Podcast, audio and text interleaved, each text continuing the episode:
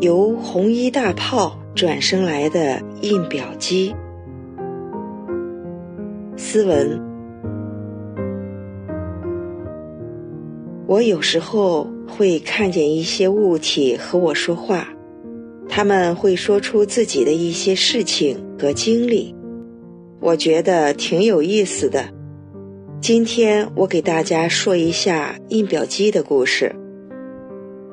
记得那一天风和日丽，我在装订着真相小册子，突然我听见了一个少女般清脆的声音响起，紧接着一个浑厚的声音在应答。我知道是两个印表机在说话，我抬头看了他们一眼，笑了。其实，在此之前，印表机和我说过话。我在列印资料时，其中一个印表机对我说：“你心态挺平和，和你在一起，我觉得挺舒服的。”在一些空档的时间，我背红银，印表机说：“你很精进呀。”我摇摇头，我觉得和精进的同修比，我还是有差距的。我在思想中清除那些干扰印表机运转的因素。印表机感激地对我说：“主人，你真好，谢谢你。”有一天在列印过程中，红秀说：“今天怎么回事？列印的不如昨天好。”我接收到了印表机传来的信息，他说。我今天肚子有点疼。我在意念中清除干扰印表机运转的一切败坏因素。不一会儿，印表机对我说：“我好了，肚子不疼了，谢谢主人。”同修需要做的真相资料多，我问印表机：“中间休息的时间可以了吗？”印表机欢快地说。可以开工啦！我利用空闲的一点时间，正念清除干扰印表机的因素。印表机感激地说：“你真好。”这两个印表机非常有灵性，看到我和同修的时间紧张，居然自动的把列印速度提上来了。印表机告诉我。他们曾经转生过红衣大炮，我说是康熙皇帝时期的事情吗？他们说是呀，是呀，我们见过康熙皇帝。我说你们好幸运啊，和伟大的帝王结过缘。声音浑厚的印表机说，伟大的皇帝还拍过我的脑门儿。让我发挥灭敌的作用呢。我想，生命都有了不起的一面，谁能想到眼前的印表机在历史上当过红衣大炮，在清朝的战争中发挥过作用呢？他们的战绩还不会少呢。我说，我想写文章，说说你们的了不起。为了在文章中便于叙述，我给你俩起个名字：声音清脆的叫清秀，声音浑厚的叫朴拙，可以吧？印表机听了，互相看了看，勉为其难的样子。我纳闷，名字不好听吗？我觉得可以啊。声音清脆的印表机说。我们有名字啊，我叫卓娃，他叫淳朴。我听了笑了，说：“你们的名字好听啊，看来我的自作主张来得太快了。”他们一起说：“你起的名字也很好啊，只是我们已经习惯原来的名字了。”我看见卓娃。在隶属他参与过的战争，他经历的还不少呢，有平定三藩之乱、噶尔丹的叛乱，参加过中俄战争，还知道尼布楚条约的签订呢。他参加的战争在历史上都是赫赫有名的。卓娃说，在平定三藩之乱时，战争打得挺激烈呢。对比于将士的辛苦，我们不辛苦，就是有时候内堂烧得厉害，恨不得去洗澡。淳朴也是同样啊，他俩同一年被铸造出来，参加了许多场战争。淳朴说：“噶尔丹汗也是很厉害的，可是真正厉害的。”是康熙大帝。我说，记得前些年看《康熙王朝》电视剧，两军对战，噶尔丹汗的女人曾经的蓝旗格格，在战场上希望不要发生战争，让人有肝肠寸断的感觉。淳朴说：“战争啊，哪有女人啊，一个影儿都没有。”全是男人之间的对决，是很残酷的。还有，中俄战争时，那个敌人是很野蛮的。我听官兵叙述俄兵的暴行，都觉得他们太残忍了。哎，还有，东北的天气我不太习惯呀。后来没有战争了，和平的日子久了，身体生锈。就被熔炼掉了，又转生过许多次，这一世转生为印表机。我想，这两个印表机的轮回还真不一般呢。他们竟然一起走过戎马空匆的岁月，见证了历史。淳朴说：“我们是带着使命来的呀。”背后也是代表着一方天国世界啊！我做得好，和我连带的天界的王者也会觉得荣耀啊！我好奇地说：“可否对我说一说你的王？你怎样知道王的意志？”淳朴开心地说：“我们的王在天界，是用来书写天令的黄绢。”我被天界选为代表，来与大法结缘。你让我列印的《明慧周报》上面有大法经文。我们的王说那是法令。我在睡觉时会梦到王的意志，在清醒时也会感知到，那是天界的意识流一样的感觉。我会感知、领悟到。你和同修还没有过来列印，我就提前知道了，又来新的任务了。我和卓娃就做好了干活的准备了。我说，你曾经保卫国土，如今又帮助大法弟子救度众生，也是了不起的。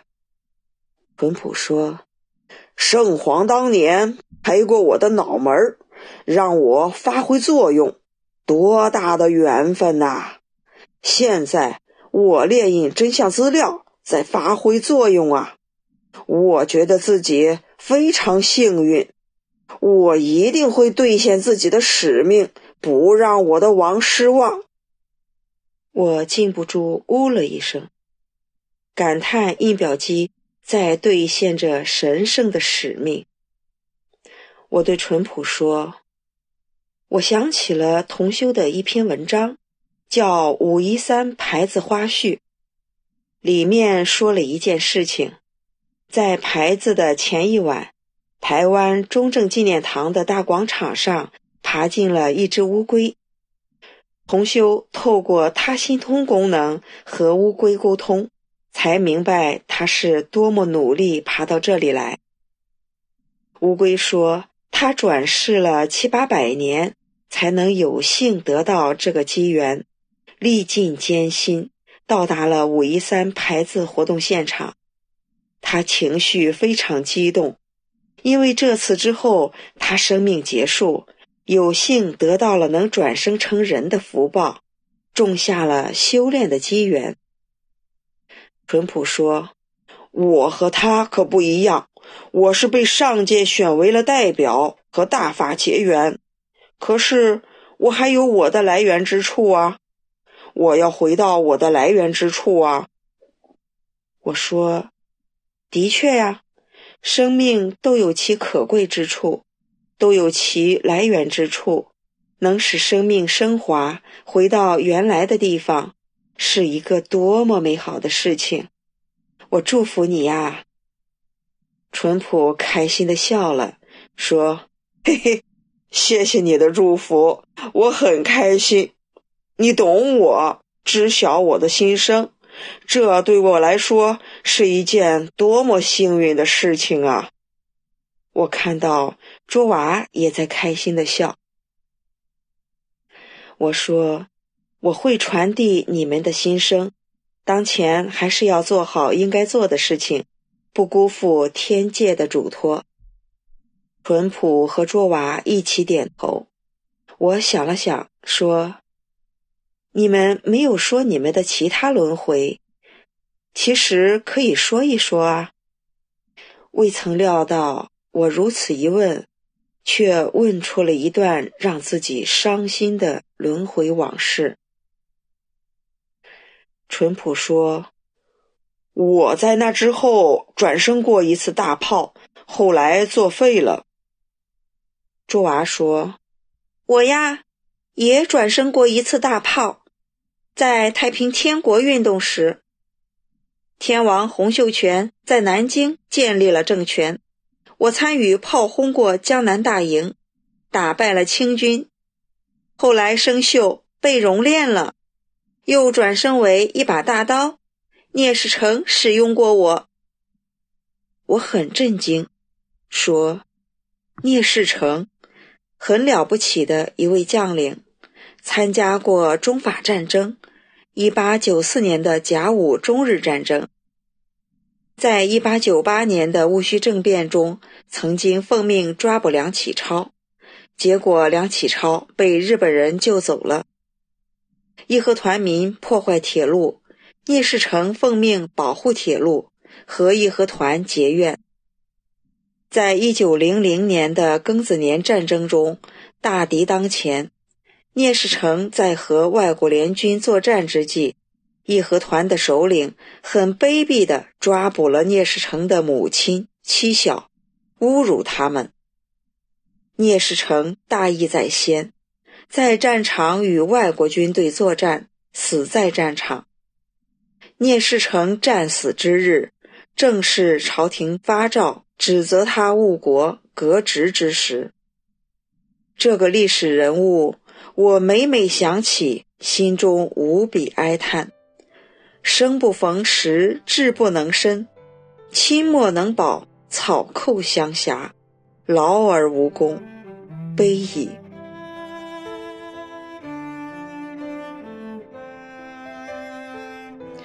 一篇文章写到这儿，我觉得有些凄凉，停了下来，不想写了。我收起了电脑，紧接着。一种难过、窒息感漫过来，那一瞬间，我的眼泪涌上来。我知道了，在历史上，我曾经转生过聂士成的夫人梁如碧。时隔三个小时之后，我继续写这篇文章。卓娃泪眼朦胧地看着我，我只觉得内脏中的某一处。在隐隐作痛。卓娃问我：“主人想专写一篇文章来记述将军吗？”我的回答是：“不想啊，现在已经搅乱一壶心水了，需平静，不想回忆呀。这一世，每当看到聂士成三字。”就着意收集他的信息，心中有悲凉的感觉。想不到却是一个与自己的过去密切相关之人。回想过去，聂家军是晚清最有战斗力的一支队伍了。外国军队也认为聂家军最强悍。那一世，我经历了人生中最不堪、最混乱的一幕。聂府被义和团攻下，自己和家人被捆绑、侮辱。夫君在前线作战，后来听闻夫君战死。